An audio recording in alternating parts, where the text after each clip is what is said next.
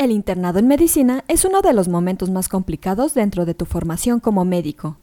Desde largas jornadas de trabajo, donde apenas tienes tiempo para descansar, comer o dormir, el hospital se convierte en tu segundo hogar. Es por ello que en este episodio te compartimos algunos tips para mejorar como médico interno. ¡Comenzamos!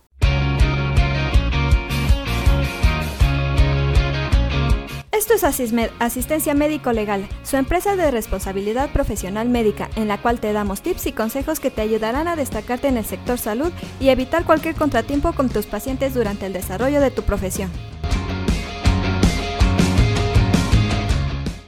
A continuación, te compartimos nueve consejos que te ayudarán a sobrellevar las estadías médicas de la mejor forma y sacar el mayor provecho al conocimiento que adquirirás para tu desarrollo profesional.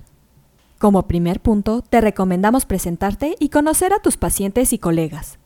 Esto ayudará a que generes confianza con tus pacientes y se sientan más seguros de tu trato como médico, ya que recuerda que aún estás aprendiendo y para los pacientes esto puede generar desconfianza. De igual forma, date a conocer con tus colegas, ya que nunca sabes cuándo necesitarás de alguien que te guíe o ayude en algún momento de tus estadías médicas. Como segundo punto, nunca olvides ser cordial con tus pacientes. Recuerda ser empático con los demás. No te demerita pedir de favor que te pasen, hagan, envíen, muevan, tomen o realicen las cosas. Y siempre decir gracias. No veas como obligación que alguien te haga las cosas. Velo como trabajo en equipo y siempre cualquier ayuda se agradece. Como tercer punto, sé profesional y sin excusas.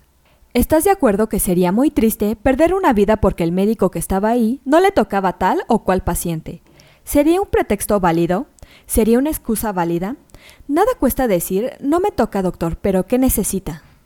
Como cuarto punto, procura el trabajo en equipo. Es importante recordar que no eres el único interno que está aprendiendo, por lo que siempre conecta con tus colegas. Trabajar en equipo te ayudará a terminar más rápido las tareas y a pasar mejor las horas de tu jornada. Como quinto punto, mantén comunicación con tus superiores. Esto evitará futuros problemas o negligencias médicas si algo resulta desfavorable. Recuerda avisar si tu guardia terminó o vas a comer, esto para que otro doctor ocupe tu lugar y el paciente nunca deje de estar monitoreado.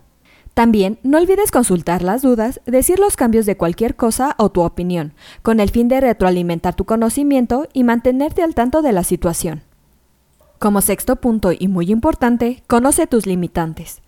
Recuerda que no es malo pedir ayuda o preguntar de algo que no conozcas. Estás aprendiendo y siempre es mejor preguntar y pedir esa ayuda necesaria a cometer un daño al paciente o descomponer un equipo. Como séptimo punto, pregunta y aprende. Si hay algo que no sabes hacer, siempre es mejor preguntar y aprender de la respuesta. Como punto número 8, sé autodidacta. Siempre mantente al margen de las innovaciones científicas y en un aprendizaje constante. No solo te quedes con lo que sabe tu médico supervisor.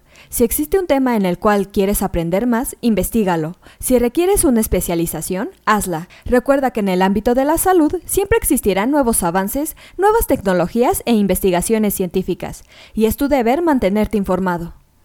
Y como noveno y último punto, no te dejes. Mucho se habla del abuso que sufren los internos por parte de los médicos profesionales. Recuerda que estás ahí para aprender, no para ser asistente de nadie. Si hay algo que no te guste en el trato de otros médicos, no te quedes callado y apóyate de otros colegas y recuerda que si en el futuro, ya como médico profesional, estás a cargo de algún médico interno residente, no olvides tratarlos con dignidad y apoyo, ya que ellos son los futuros médicos. Eso es todo por hoy. Te invito a no perderte nuestros próximos episodios. Y la forma de no perdértelos es suscribiéndote a este podcast desde tu aplicación preferida. Y si te ha gustado este episodio, compártelo en tus redes sociales, con lo cual estarás ayudando a otros colegas a mejorar dentro de su consultorio o clínica y estarás ayudando a llegar a más personas. Si gustas dejarnos algún comentario o valoración en cualquiera de nuestras plataformas, te estaré muy agradecida, ya que sabré que estás ahí. De igual manera, te invito a que visites nuestra página en www.asistenciamedicolegal.com, así como nuestras redes sociales que son Facebook, Instagram y Twitter. ¡Hasta la próxima!